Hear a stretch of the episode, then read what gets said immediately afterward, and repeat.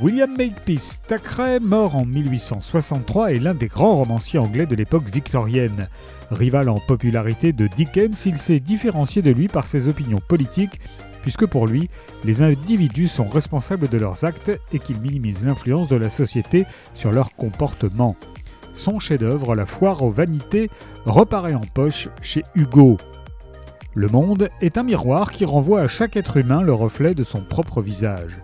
Amelia Sedley et Rebecca Sharp, dite Becky, deux amies de tempérament et de conditions opposées l'une de l'autre, suivent à l'époque victorienne l'enseignement d'un pensionnat anglais pour jeunes filles.